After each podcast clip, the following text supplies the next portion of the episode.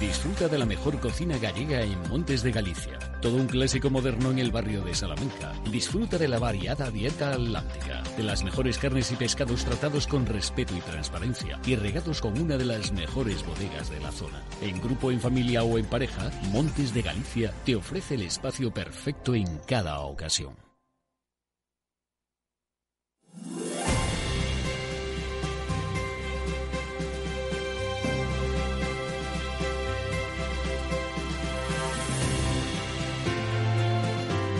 En Capital Radio comienza el Foro de los Recursos Humanos, el primer espacio en la radio y en Internet dedicado a las personas y las empresas. Desde la actualidad y las nuevas tendencias en gestión de empresas, analizamos el presente y el futuro de nuestro talento. Formación, competencias, comunicación, laboral, empleo, todo sobre los recursos humanos, con las voces protagonistas de los recursos humanos en un entorno directo. Francisco García Cabello, el Foro de los Recursos Humanos, Capital Radio.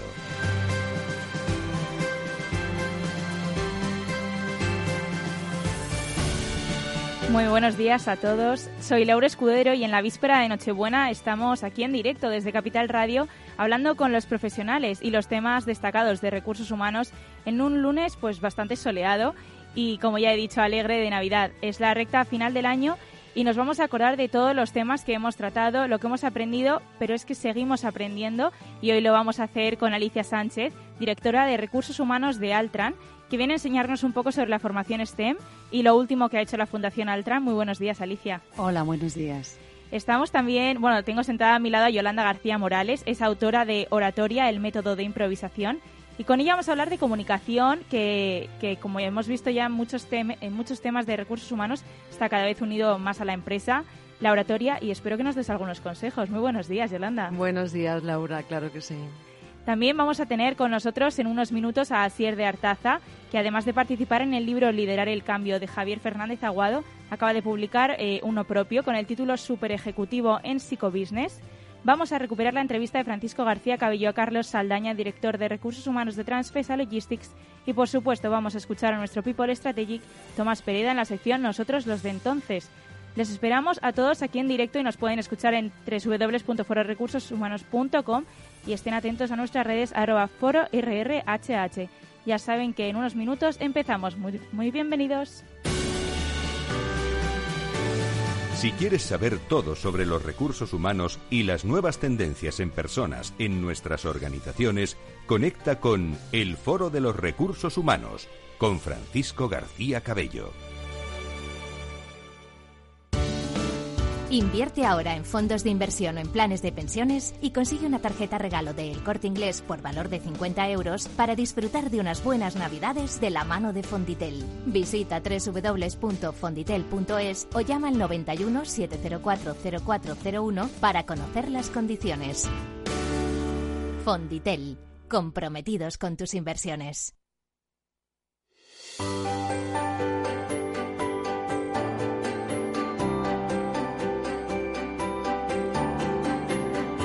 En la entrevista del Foro de los Recursos Humanos descubrimos voces y personas protagonistas que nos aportan referencias y puntos de vista claves. Muy buenos días, soy Laura Escudero y vamos a empezar Foro Recursos Humanos hablando con, con, los profesionales destacados de recursos humanos. Hoy tenemos a Alicia Sánchez, que es directora de recursos humanos de Altran. Buenos días, Alicia, te acabo de dar la bienvenida de nuevo. Buenos días, Laura, de nuevo. Gracias. Bueno, Altran es una consultora europea que ya es conocida, pero siempre viene bien conocerla desde dentro. Así que si nos puedes dar unos apuntes de qué es Altran. Pues mira, Altran ya ha dejado de ser europea, realmente comenzó a ser una compañía europea con su headquarter en, en, París. Es una compañía de ingeniería, de tecnología, muy centrada en todos los temas de I D en el mundo tecnológico. Esta semana acaban, acaban de anunciar que ya somos 50.000 empleados en el mundo. 50.000. Es un número muy redondo, como el 2020 que se nos echa encima. Y, y tenemos la suerte de tener una muy buena penetración en el mundo tecnológico en España. Trabajamos en todos los sectores. Para que hagas una idea, en España en estos momentos tenemos 4.500 empleados y profesionales de, muy varia, de, de, muy, de muchas variedades de ingeniería, tecnología y conocimientos en general científicos tecnológicos. Esta pregunta la hago en honor a Francisco García Cabillo, que seguro nos está escuchando. ¿Cómo son las personas de Altran, esas 50.000 o al menos las 4.500 de España? Sí, yo no sé si sería capaz de decir cómo son las 50.000, pero sí que te digo que es un, es un profesional eh, muy inquieto, con muchas ganas de, de hacer cosas, con mucha innovación, con mucha con mucha creatividad en general. Son profesionales que nada se pone por delante por difícil que sea y sobre todo yo creo que han encontrado en nuestra compañía un espacio para hacer realidad los sueños. Yo siempre digo lo mismo cuando nos, se incorporan nuevas personas y hacemos su, su introducción y su acogida, les digo, habéis encontrado un espacio donde soñar, así que aprovecharlo es un poco. Acabas de hablar de acogida y Foro Recursos Humanos hace unas semanas estuvimos en IKEA hablando de onboarding. ¿Cómo, ¿Cómo se hace el onboarding de, desde la parte de recursos humanos de Altran? Pues mira, yo creo que en eso casi todas las compañías somos bastante similares. Lo que, lo que hacemos es eh, primero tener una acogida individualizada para que cada uno tenga, digamos, las primeras perchas para deslizarse en su primer viaje en la compañía, para entender cuáles son las herramientas con quién tienes que hablar, etcétera, etcétera.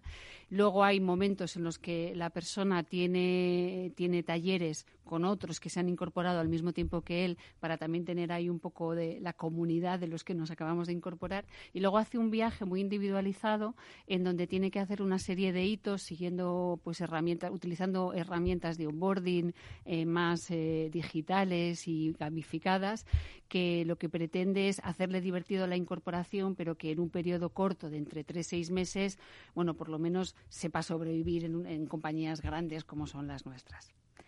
Eh, hablando de compañías grandes, de profesionales, bueno, me, voy a entrar ya en el tema de la formación STEM, ¿no? Sí. ¿Qué, pasa? ¿Qué está pasando en España con esta, con esta escasez o la falta de profesionales, de las carreras? ¿Qué pasa? Eh, eso digo yo, que qué pasa. yo creo, lo primero de todo, no sentirnos mal porque creamos que es un problema de España es un problema, eh, sobre todo, está pasando en la vieja Europa, está pasando en Europa. Eh, están disminuyendo mucho las vocaciones tecnológicas y científicas. No sé si eh, los niveles de exigencia que hemos puesto en estas carreras está haciendo que la gente abandone antes de que realmente comiencen a tener el gusto por ellas.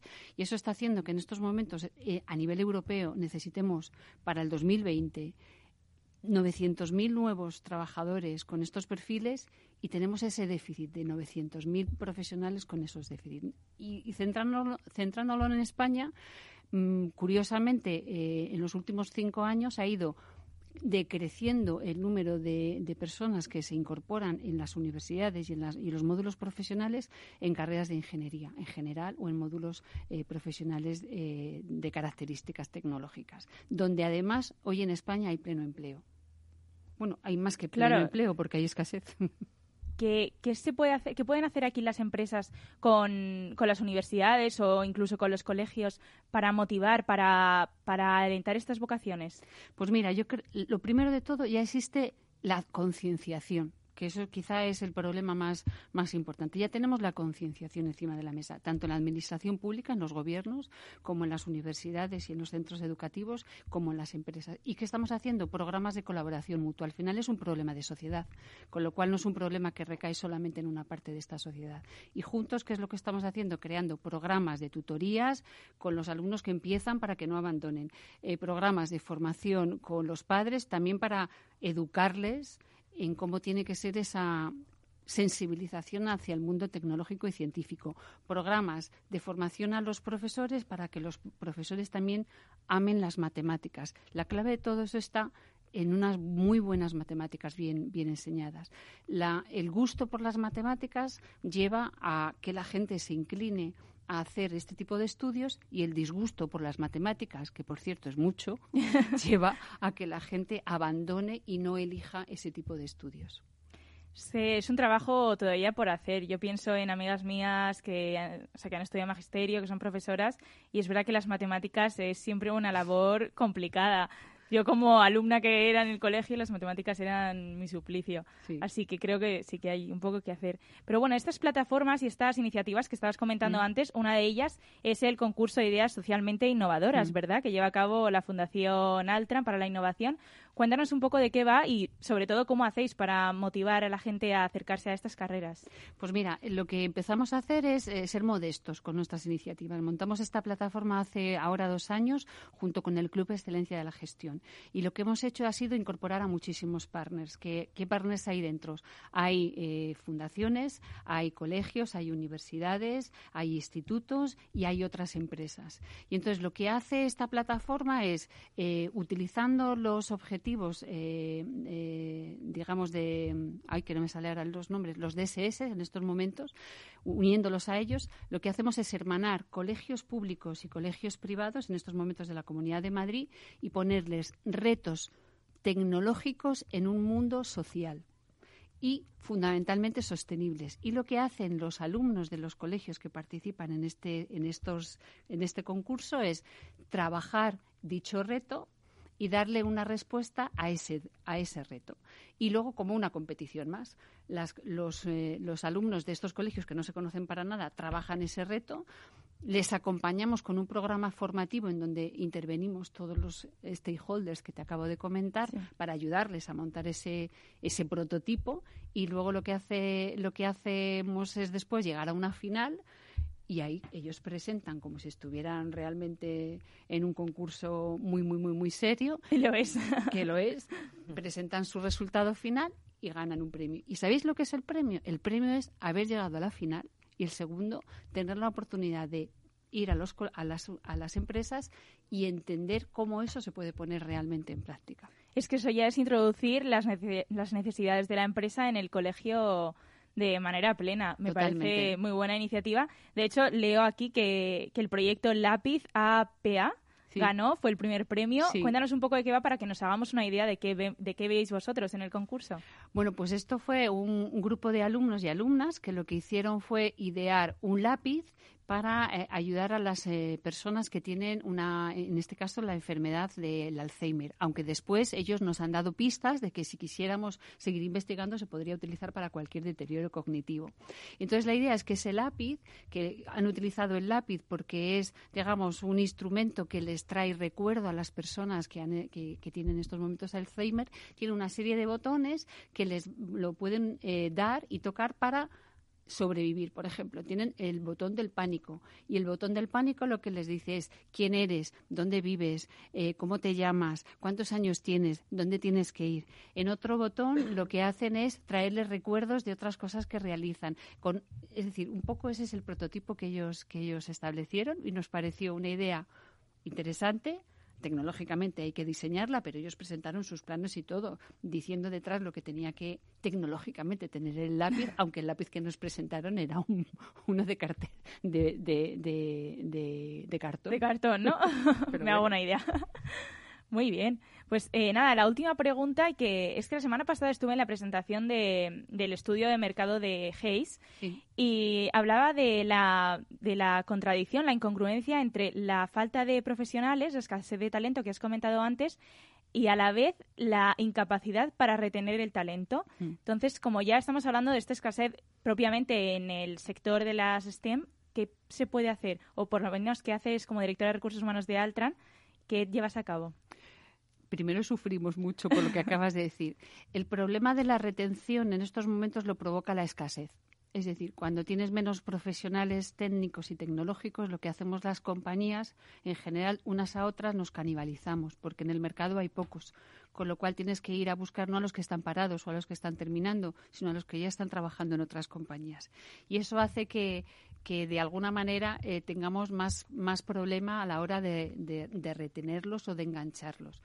¿Qué es lo que hace, por lo menos, mi compañía? Pues lo que intenta es, primero, ser realista. Al final nos va a pasar.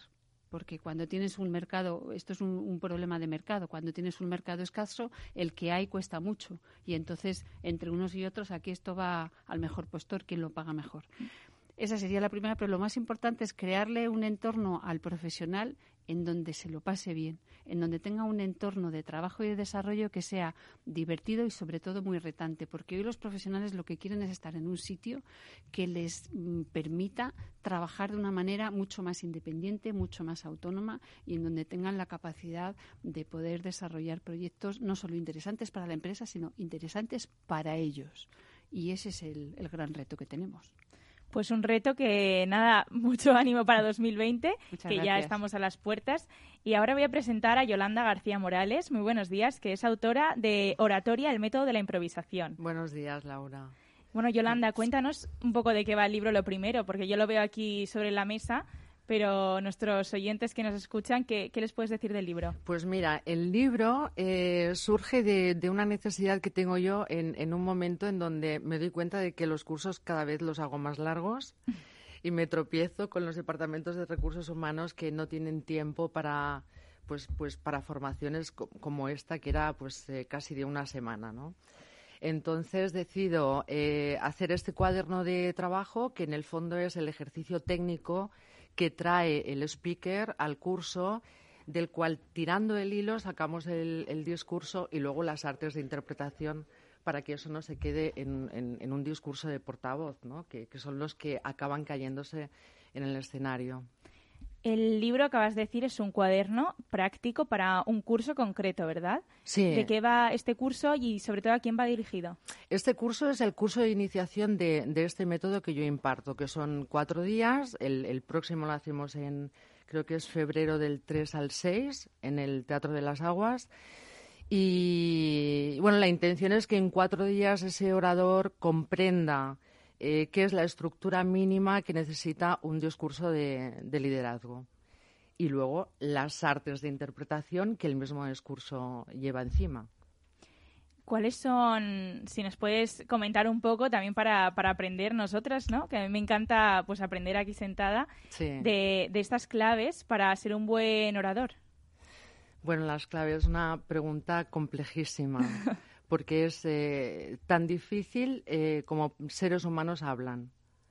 O sea, la oratoria es un arte y en el momento en el que el orador se inicia en la palabra, eh, la misma palabra transforma a la persona en un artista. O sea, es, es, difícil comprender cómo una persona en el mundo de la empresa debería ser tratado como un actor, porque lo que hace es, es interpretar, ¿no?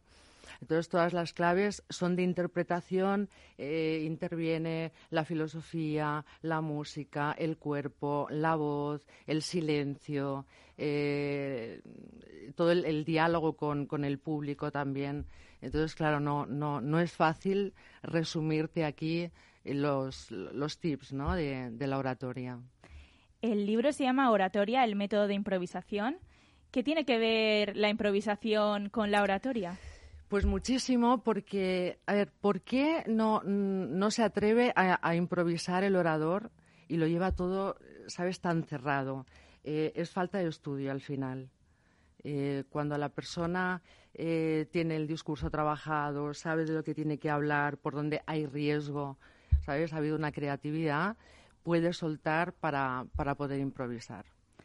¿Cómo enfocamos esto en la empresa? ¿Son los líderes los que necesitan estos cursos de, oratoria? Pues mira, a mí me ha pasado que he paseado con un director por departamentos y, me ha presentado a una persona que estaba ahí escondida en un proyecto y me lo ha empezado a contar y he dicho, esta persona tiene que salir al escenario y contar lo que sabe. O sea, una, una, de las cosas que yo hablo en el libro es romper con el arquetipo del el orador típico, ¿no? Eh, hay que rescatar personajes importantes del mundo de la empresa para hablar en, en público. Sí, y entonces, eh, bueno, este curso hemos dicho que es en febrero, ¿no? Del próximo del 3 al 6. ¿A quién va dirigido? Pues mira, a todo el mundo que tenga cosas importantes que decir. Uf. Así es. Esto es igual de complejo que decir los tips, ¿no? Claro, claro. Eh, yo me he dado cuenta de que hay personas que ya se han prejuzgado a, ellas mismas. Eh, una de las cosas más difíciles para mí, eh, como formadora, es convencer a la persona de que se quite de encima toda la cantidad de prejuicios y etiquetas por, por desconocimiento, ¿no? Y que me deje a mí hacer el trabajo. Alicia, desde tú como directora de recursos humanos, supongo que tendrás que comunicar no solo al exterior, sino que también internamente, ¿no? Tus propios empleados.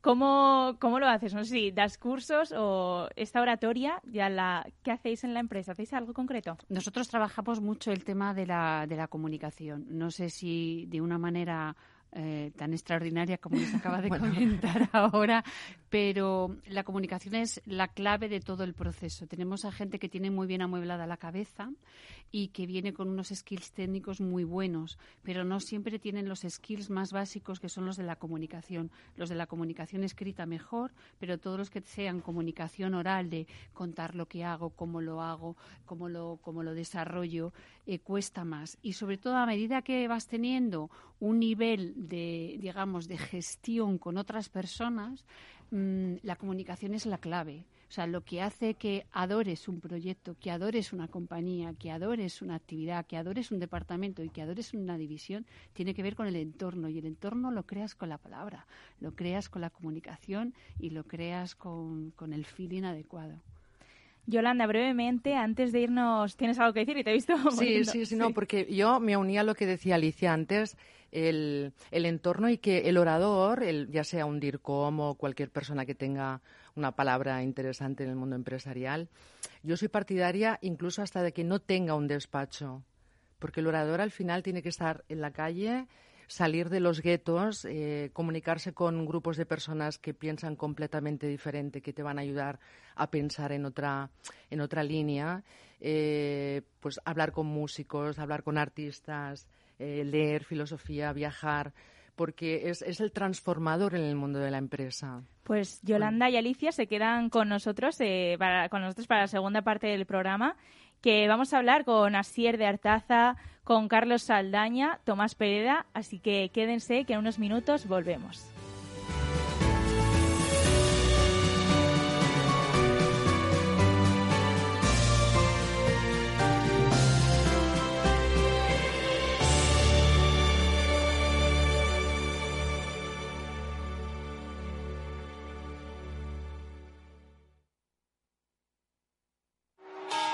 Nos gusta acabar todos los años a lo grande. A tu plan de pensiones también. Realiza una aportación a tu plan de pensiones de Renta 4 Banco y recibe hasta un 1% de regalo cada año sin límite de cantidad. Entra en r4.com e infórmate. Renta 4 Banco, tu banco especialista en inversión. Ver bases legales de la promoción en r4.com. ¿Quieres anunciar tu negocio en la radio? Entra en el clubdelaradio.com. La compra es online, pero no os vamos a negar que nos encanta que nos llaméis. El teléfono, olvídate, no te vas a acordar. Entra en el clubdelaradio.com. Tu audio y tu campaña de una forma sencilla y rápida. Contrata anuncios en radio al mejor precio. elclubdelaradio.com. Capital Radio Madrid 105.7 Disfruta de la mejor cocina gallega en Montes de Galicia. Todo un clásico moderno en el barrio de Salamanca. Disfruta de la variada dieta atlántica, de las mejores carnes y pescados tratados con respeto y transparencia y regados con una de las mejores bodegas de la zona. En grupo, en familia o en pareja, Montes de Galicia te ofrece el espacio perfecto en cada ocasión.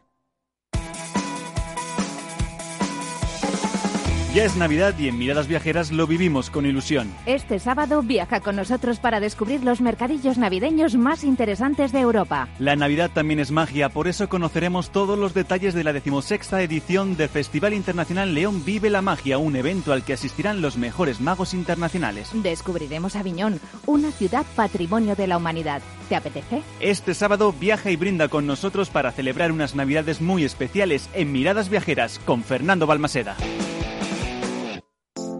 Horno San Onofre. Somos pasteleros y eso nos gusta. Utilizamos materias primas que nos hacen disfrutar y elaboramos todos nuestros productos de forma artesanal, sin sucedáneos, ni margarinas, ni grasas trans. Sabemos que las cosas buenas son importantes. Con el hashtag buscamos gente dulce. Horno San Onofre, calle San Onofre 3, teléfono 91 532 9060 y calle Hernani 7, teléfono 91 554 3396. También nos encontrarás en el mercado de San Miguel, www.pasteleriasanonofre.com.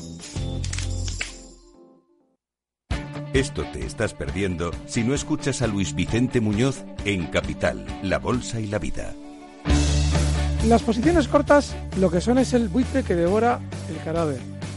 El cadáver es anterior, ha muerto antes. No te confundas. Capital, La Bolsa y la Vida, el original.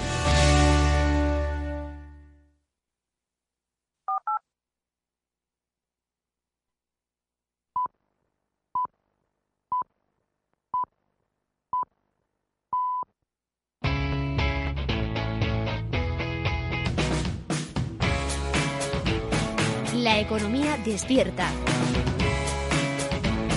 Capital Radio.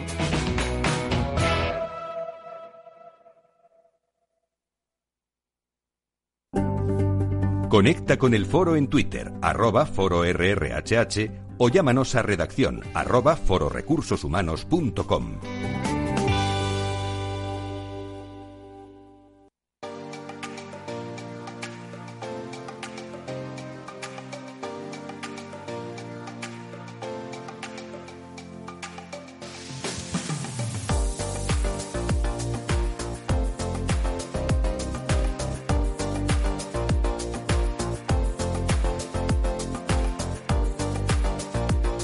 buenos días, son las doce y media y seguimos en directo en esta víspera de Nochebuena. Soy Laura Escudero y están escuchando Foro Recursos Humanos. Estoy ahora mismo con Alicia Sánchez, directora de Recursos Humanos de Altran, y Yolanda García Morales, autora del libro Oratoria, el método de improvisación. Hemos estado hablando hace nada, unos minutitos sobre, sobre el libro, estas clases. Como ya has dicho, en febrero del 3 al 6 en el Teatro de las Aguas es el próximo curso. Sí. Cuéntanos un poco de qué va el curso y sobre todo cómo, cómo se desarrolla, si hay clases, impartís talleres, cómo lo hacéis. Eso es un grupo de 20 personas máximo por los días que son. Son cuatro días, pero son cinco horas al día. Entonces no hay tanto tiempo para corregir los, los ejercicios. Y eh, la gracia de que sea teatro es que la persona que está trabajando en el escenario tiene como público a compañeros que van a pasar, dijéramos, por el mismo sacrificio, ¿no? Entonces empiezan por las técnicas teatrales que eh, muchas veces me preguntan por qué las técnicas teatrales, ¿no?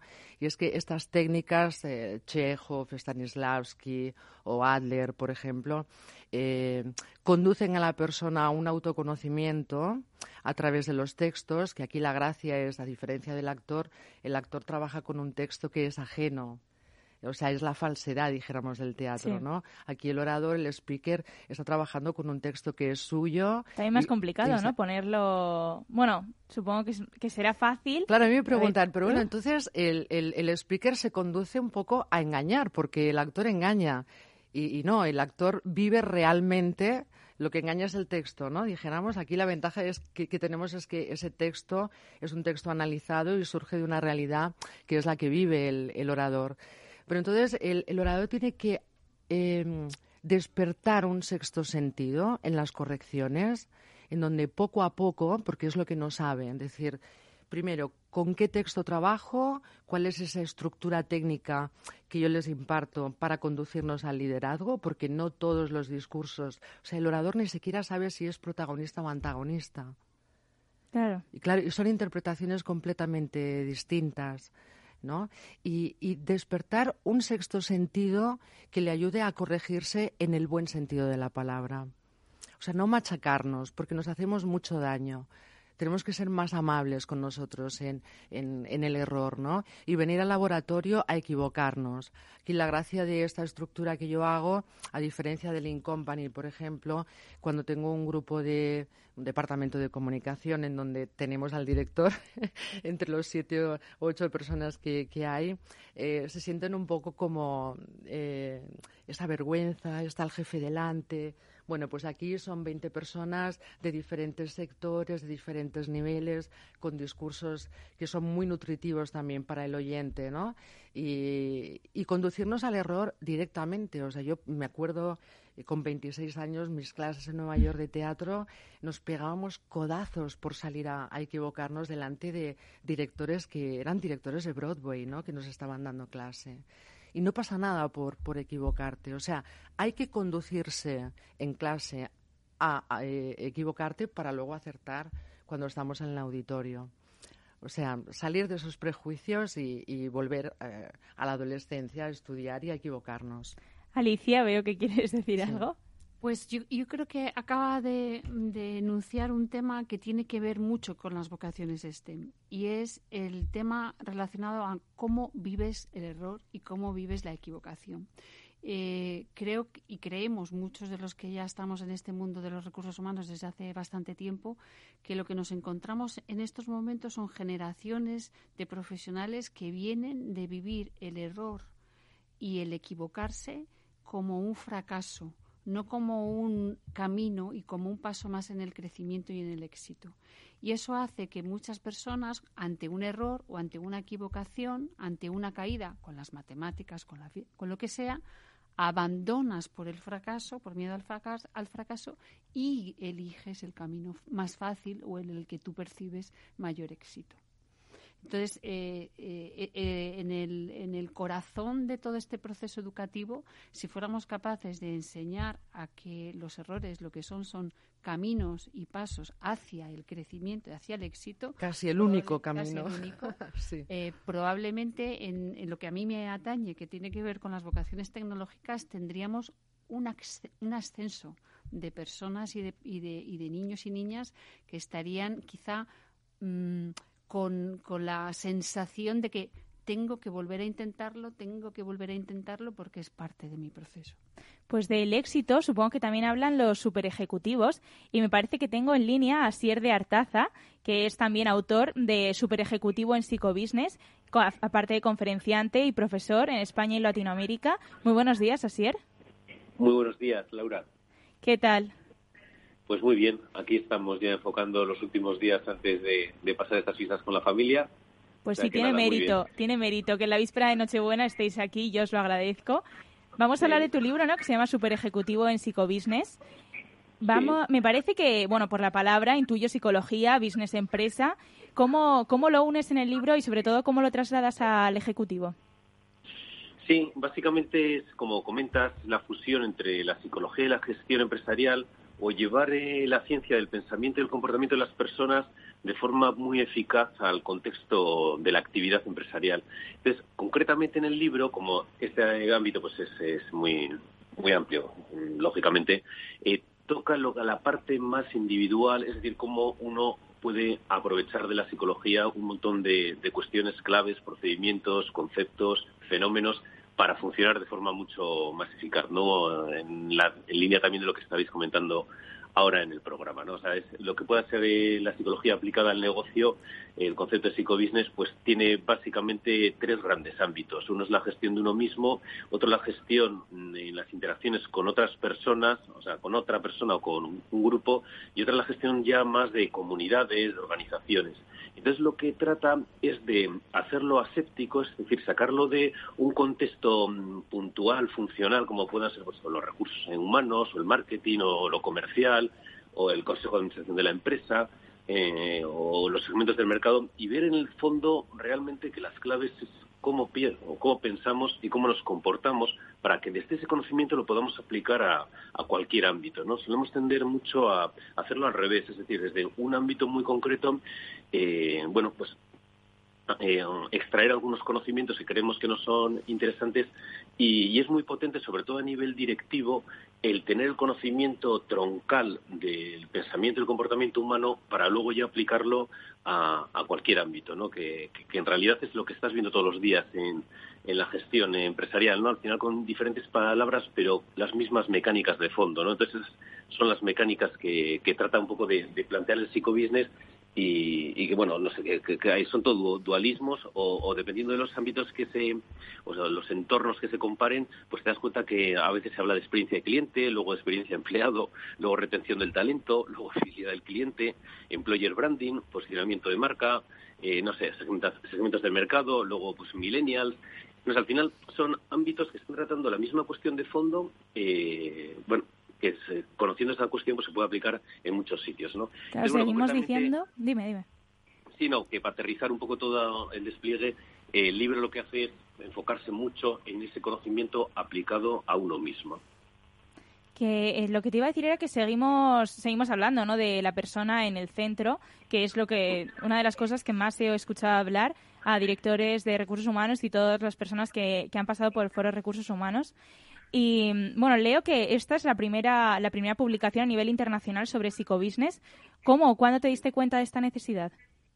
Bueno, la verdad es que bueno, yo empecé a trabajar bastante pronto eh, y, bueno, fui pasando por todas las etapas, ¿no? Todos los niveles de una empresa, desde puestos comerciales a consejos de administración y bueno, pues según iba avanzando, iba necesitando formarme más, pues siempre había dos cuestiones, ¿no? Una, el ámbito, vamos a decir, como de la tarea técnico que debías de conocer, y luego el ámbito, pues, de la persona, tuyo mismo para asumir los retos y cómo llevar a tus equipos, ¿no? Entonces, al final, siempre había esa dualidad, y cuanto más ascendía, veía que la parte de personas tenía más importancia, ¿no? Es decir, saber por qué eh, una persona cambia o no cambia, por qué un cliente compra o no compra. Entonces, bueno, fue cuando ya, vamos a decir, con, en un intermedio en mi carrera, pues me planteé eh, yo soy licenciado en empresariales y marketing, estudiar la carrera de psicología y aprovechar de fondo con mucha contundencia, eh, con, es decir, con todo el conocimiento, no, no, no con lecturas eh, sueltas que de estas bueno, había hecho un montón de ellas, fusionar los dos mundos y, aplicarlos, ¿no? Entonces, bueno, pues así lo fui haciendo, siendo directivo de pues alguna multinacional y posteriormente me di cuenta que bueno pues en mi carrera que por haber pasado por tantos puestos niveles sectores alcances geográficos eh, culturas de empresa, al unir estos dos eh, campos pues, se juntaban tres mundos muy fuertes, ¿no? La experiencia real de una persona y esa misma persona que tuviese todo el conocimiento de la gestión empresarial y del comportamiento y pensamiento de las personas, ¿no? Entonces, fue cuando ya cerca del 2011 pues decidí centrarme pues de forma dedicada a esto, salir de, de, la multinacional en la que trabajaba y prestar servicio pues a otros directivos con todo lo que pensaba que les podía aportar, ¿no? Y Asier, yo tengo una pregunta que que es un poco negativa, pero bueno, ¿qué nos falta en España o qué, tenemos que hacer todavía en España para, para poner en práctica, para ser conscientes de todo lo que nos estás contando? Bueno, eh, antes he oído en el programa la palabra concienciación, que la verdad me ha parecido muy interesante. Esa es una, ¿no? Es decir, primero saber que no sabes para, para poder seguir creciendo, ¿no? Eh, la verdad es que todavía nos falta bastante de, de esto, es curioso, ¿no? El, una cosa tan obvia como que el conocimiento es, es infinito y, y bueno y la capacidad de desarrollarse una persona pues también es muy amplia yo creo que, concienciación es una importante y otra visualizar esto que realmente eh, cuando ponemos la tarea y la persona ambas deben ser cumplidas no es decir como optimización de su de su potencial de aportación a, a la actividad empresarial. Sin embargo, más o menos de la tarea solemos venir pues eh, relativamente formados, en cambio de la parte de las personas pues venimos un poco por, lo que traemos por defecto, lo que la experiencia nos ha enseñado y hay un mundo, pues eh, diría que incluso más amplio del propio de la tarea, ¿no? En el mundo de la persona y no tan además cuantitativo y definido, con lo cual requiere de mucha más eh, práctica, experiencia, error, enriquecimiento. Entonces, bueno, pues el poner en valor todo este mundo de las personas, que a veces es mejor un equipo bien motivado y sacando lo mejor de sí mismo y, de, y del cruce del conjunto, que el tener pues muchísima formación técnica en la tarea que te toque te toque hacer, ¿no? Entonces, yo creo que este es, un ámbito fuerte. Y luego la tercera es el conocer lo que decíamos al principio, las claves realmente de la psicología, porque cuando realmente las dominas te das cuenta que aplican en muchísimos ámbitos, que la importancia no es el ámbito, sino es cómo se comporta la persona, ¿no? Entonces, si tengo que cambiar una, eh, un aspecto no muy también un poquito de tendencia, ¿no? Eh, la actitud se multiplica, ¿no? En vez de eh, suma, ¿no? Como pues las aptitudes y los conocimientos. Bueno, esa es un poco una forma de, entenderlo, porque tampoco creo que precisamente sea una multiplicación. Pero bueno, que sí que es muy importante. Entonces, joder, si es tan importante la actitud, lo que tenemos que saber es cómo cambiar la actitud, ¿no? Que es importante la actitud, ¿no? Porque hay muchas cosas que sabemos son importantes, pero la cosa es llevarlas a la práctica y que ocurran. Entonces, eh, para esto, lo que necesitamos es saber cómo cambiar actitudes. Y no nos importa tanto el, el entorno la situación, el contexto, el tipo de empresa, sino conocer eso. Y esto aplica al final un poco a, todo, ¿no? Es decir, al final cuando hablamos de motivación, o sea, en realidad lo que estamos hablando es de cierto impulso interno hacia la acción en un sentido, ¿no? Y esas cosas, cuando se van entendiendo desde su raíz, luego la aplicación es tremenda. Por eso ha empezado un poco los comentarios que, hacía en, en cómo los directivos son aquellas personas que más eh, partido o con los que más pues, he venido trabajando durante todo este tiempo, porque claro, ellos tienen al final pues una visión, una vista de pájaro ¿no? en muchas áreas y lo pueden aplicar muchísimo y todo eso se puede ir desarrollando en los siguientes niveles hacia abajo pues de forma muy muy efectiva, ¿no? entiendo que ellos tienen que ser los primeros exponentes en el conocimiento y la comprensión del psicobusiness, de la psicología aplicada a una situación de negocio y, y bueno, ir un poco pues impregnando eso hacia abajo. ¿no? Así te están escuchando Yolanda García y Alicia Sánchez, directora de Recursos Humanos de Altran, y me parece que Alicia tiene algo que decirte, no sé si... No sé, ¿qué, es? Bueno, te quiero hacer una pregunta o compartir contigo algo que has dicho y con el que me he sentido muy identificada. Eh, yo siento en estos momentos una tendencia eh, cada vez más grande y es que las, las empresas nos estamos convirtiendo en grandes escuelas de emociones o por lo menos tenemos ese reto delante y es porque eh, los profesionales, las personas que se incorporan a nuestros proyectos, a nuestro, a su viaje con nosotros, al final, eh, como tú bien decías, vienen mejor preparados en lo cognitivo y en, y en, y en la parte más, más consciente del conocimiento que en lo que tiene que ver con la propia persona. Entonces, mi pregunta va en el siguiente sentido. ¿No crees que desde el mundo educativo y, aquí no solamente hablo de los colegios, hablo también de las universidades y de los centros de formación de profesional de grado superior, se podría empezar a plantear un proceso de, formación más revolucionado y más revolucionario, más centrado en la persona que solamente en su cabeza. Sí, no, que totalmente de acuerdo. ¿no? De hecho, creo que se pasa un poco en el mundo de, la, del los colegios, las escuelas, un poco parecido a la empresa, que a veces, es decir, ahora sí que hay un momento de cambio, yo tengo que, concretamente dos hijos. De, de 12 y 10 años y lo, vivo de cerca, pues sí hay una introducción de todas estas prácticas. De inteligencia emocional, de otra forma de mm, aprender haciendo, es decir, se, hay cierto cambio, pero lo que propone el psicobusiness es un poco el cambio, como comentas tú, o sea, disruptivo. O sea, no hay desde eh, la proyección, la flu, es decir, cuando todo se ha trazado y se llega al detalle en un ámbito concreto y se trata de solucionar ese ámbito concreto y se acaba haciendo un taller con niños sobre learning by doing. No, o sea, ir realmente al conocimiento de esto como algo totalmente troncal, como venías diciendo, para que las personas nos conozcamos muy bien y fluyamos muy bien entre nosotras, ¿no? Es decir, tanto con uno mismo, con otra persona, un grupo, o a la hora de gestionar o comprender una comunidad y a partir de ese conocimiento sólido aplicarlo en, en cualquier ámbito. Y claro, como todo, ¿no? Yo creo que al final la, riqueza de una sociedad está en la educación que ha recibido, ¿no? En, concretamente, pues en todos sus principios, valores y formas un poco de, funcionar. Y, bueno, pues eh, sin duda es el, primer eh, peldaño. Y, y, no, pues estoy de acuerdo. De hecho, bueno, pues el tema de la emoción en el libro concretamente, pues casi ocupa un tercio de, de su contenido y es fundamental. Yo la verdad es que y llevamos hablando de esto, bueno, el, resto del ámbito de la inteligencia emocional pues es antiquísimo, ¿no? bueno, desde más o menos el 93, 96, ¿no? Con el libro de Daniel Goldman que se puso así de moda y fue pues eh, algo llamativo y bueno, ya vemos el, tiempo que ha pasado, ¿no? O sea, nos acercaremos a los 30 años de 30, 40 y todavía no sabremos eh, gestionar bien nuestras emociones, ¿no?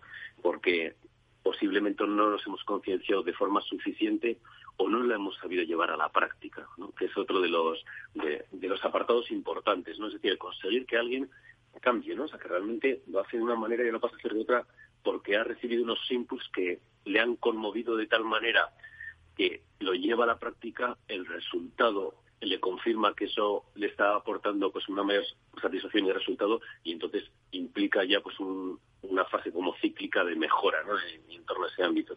Eso, pues, partimos de la concienciación, pasamos a la práctica efectiva ¿no? y luego a la reiteración, ¿no? a la a la continuidad de eso para que realmente quede un poco integrado en el repertorio habitual de comportamiento de la persona, que no es el que viene por defecto. Es decir, yo uno, otro de los ámbitos, saliéndome un poquito del tema, es la gestión de conflictos, ¿no? que, es muy interesante porque el ámbito del liderazgo para mí es una de las actividades más complejas que hay ¿no? dentro de todos los campos que, podríamos integrar.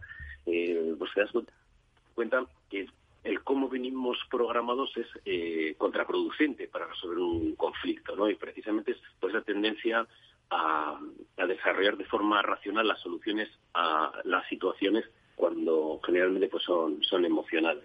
Así es, tengo, eh, tengo sentada también a mi lado a Yolanda García, que también es autora, y, me parece que quiere comentar algo de lo que estás hablando. Ella ha escrito eh, Oratoria, el método de improvisación, y no sé si psicología, oratoria tiene mucho que ver, creo que sí. Cuéntame, Yolanda. yo, yo le estaba escuchando a Sier en el dato importante de la pregunta de cómo cambiar las actitudes, ¿no? Eh, y yo compartir con vosotros mi experiencia en el escenario sobre cómo el orador, el speaker o oradora, cuando tiene que realizar no el discurso que le viene bien por las eh, virtudes o capacidades que ha llegado a la conclusión que tiene. Por lo tanto, también es limitador, porque cuando dices me faltan eh, estas aptitudes, pues sobre esto, sobre esto y esto no voy a hablar. Cuando el orador es capaz de escribir con el ejercicio técnico, en principio, el, el discurso que tiene pendiente, porque todos los speakers tienen un discurso pendiente. Alicia estaba hablando antes de no nos olvidemos de las emociones, pero claro, tampoco el cuerpo, tampoco la creatividad, tampoco el poder decir en el escenario, no sé, no tengo la palabra, ¿no? Eh, ese discurso es el que obliga a la persona, en este caso va a ser un orador, pero obliga a la persona a desarrollar las virtudes que necesita para sacar adelante el discurso. Entonces eso es genial, ¿no? Eh, te haces un ejercicio en donde ahora toca hablar de esto, eh, yo tengo estas carencias que tengo que desarrollar para que el discurso realmente gane el ejercicio en el auditorio. Y eso puesto en el resto de la empresa es así, es decir, da igual cómo tú te has etiquetado, ahora lo que toca es hacer eso, entonces, ¿qué es lo que tengo que desarrollar en mí? Entonces, también sales de la idea arquetipal de ti mismo, ¿no? Eh, pienso que deberíamos jugar más a hacer teatro porque la persona dice, bueno, pero es que yo noto como que estoy dejando de ser yo mismo. Y digo, bueno, pues genial, ¿no? Total, para, para lo que nos está sirviendo. Claro, seamos otro, juguemos a ser otro y, desarrollar partes que tenemos ahí eh, veladas. Sí, yo creo que esto sí más esto segundo, ¿no? Que realmente no es que cambies, en el momento en que o sea, cambies en sentido artificial, ¿no? Cuando ese momento es en el cual un poco estás abajo eh, el impacto que tienes en la gente. No sé, es decir, permaneciendo en la naturalidad de ti mismo, ser capaz de maximizar esa y ancharla, ¿no? Y también como comentabas al principio de, del entre... bueno, estaba escuchando el programa, ¿no? Eh, pues un poco romper con todos esos, marcos limitadores que, pueda tener una persona, ¿no? Pero siempre yo creo que hay una, un punto central que es eh, cómo es uno mismo, que es donde realmente es totalmente fuerte y donde no tiene que incluir tácticas, recursos, trucos, sino que realmente ahí está pleno, ¿no? Y al final, eh, pues en el discurso pues una interacción, ¿no? Como contábamos antes, en el concepto de psicobusiness, pues es una parte crítica, ¿no? Y, lo que tiene que hacer es generar un impacto emocional en la persona que, tiene enfrente para que le lleve en el sentido de lo que está intentando el, orador, ¿no? En este caso, en, este rol concreto, ¿no? Pues así es de... Ah, eh, dime. Cuando se... Sí, digo, cuando se, interpreta demasiado, generalmente eh, pues empieza a, bueno, la interpretación que ahora en el fondo es mm, hacer realidad internamente, mentalmente, una situación, ¿no? Con lo cual se convierte en verdad, ¿no? Para, para la persona. Bueno, es, un poquito complejo. Sí. Pues otro día seguimos. Así de Artaza, muchas gracias por haber estado con nosotros. Nos vamos ahora a escuchar a nuestro comentarista estrella, Tomás Pereda.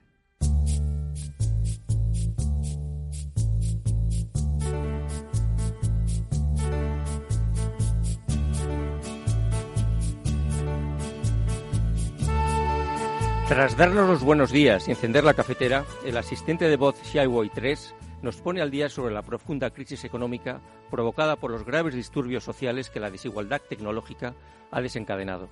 Se anuncian nuevos cierres empresariales. Un nuevo movimiento social de tecnoexcluidos sigue ocupando plazas y calles en todo el mundo. Mientras, en la Comisión Europea se sigue debatiendo sobre la aplicación de una renta básica universal que dé respuesta a esta situación de profunda y peligrosa fragmentación social. Junto a ello, nuevas oleadas masivas de inmigrantes provenientes de territorios del sur de Asia, África y América Latina siguen dirigiéndose hacia las fronteras de Europa, Estados Unidos y norte de Asia.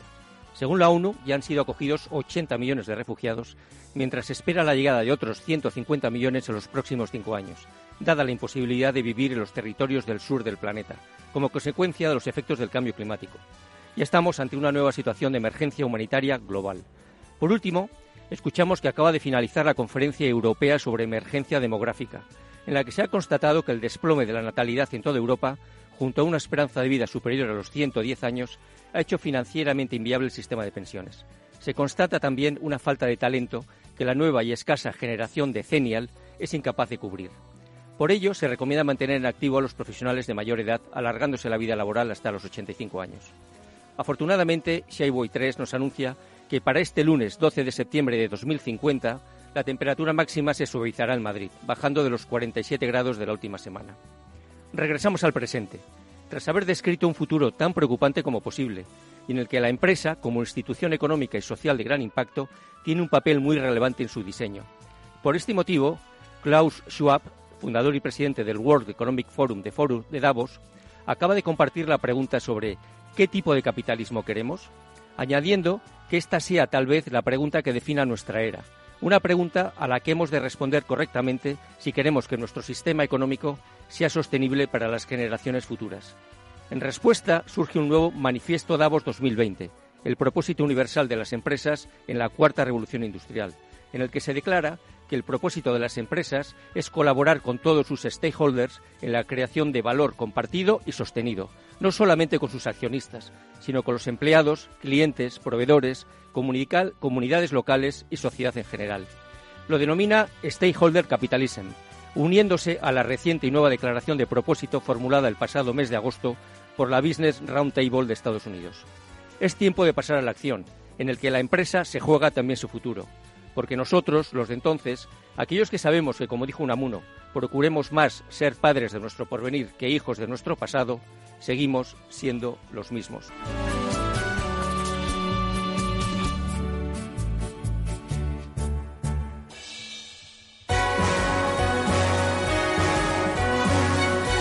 Pues Tomás Pereda poniendo el toque final a, a este programa Víspera de Nochebuena y con este tono navideño la de la mejor época del año. Voy a despedir a Yolanda García Morales. Muchas gracias por haber estado hoy. Muchas gracias a ti, Laura leeré el libro que, nada, lo tengo aquí a mi lado y me lo voy a leer estas Navidades.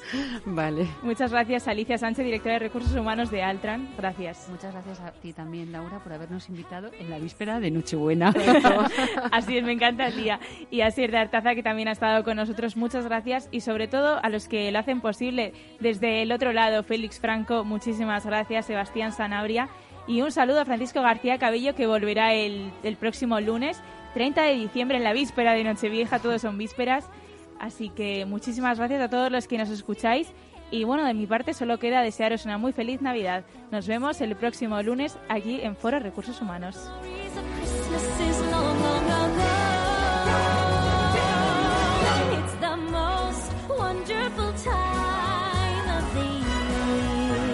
El Foro de los Recursos Humanos te conecta con la información clave sobre personas en empresas e instituciones, con un estilo propio, desde la comunicación y la cercanía.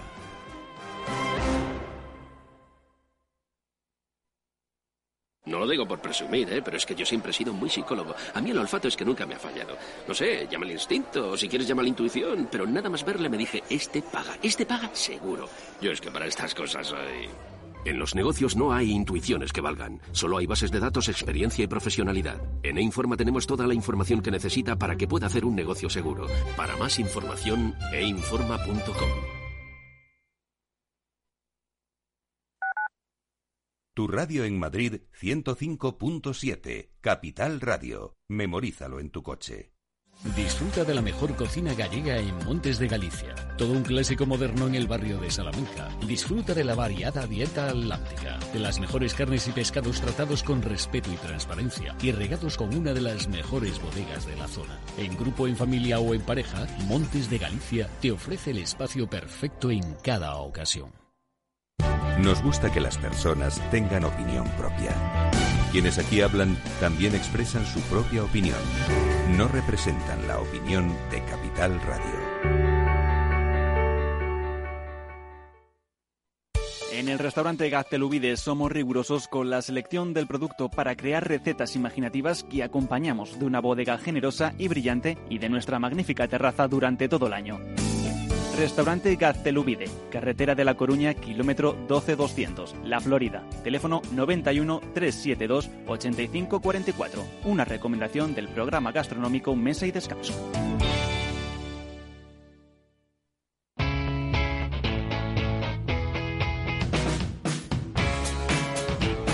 La economía despierta.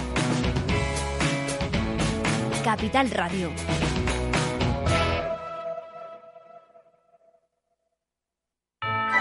¿Quieres celebrar una Navidad astorgana? Pues ya sabes, la auténtica cocina de Astorga está solo en el Astorgano. Si quieres degustar nuestros productos más típicos, nuestras carnes, guisos y nuestros postres caseros, en el Astorgano te los preparamos. Llámanos y te elaboraremos un auténtico menú astorgano de Navidad. Reservas para particulares y empresas en el 91 579 6261 o en calle Pensamiento 25. El Astorgano, la auténtica experiencia maragata, también en Navidad.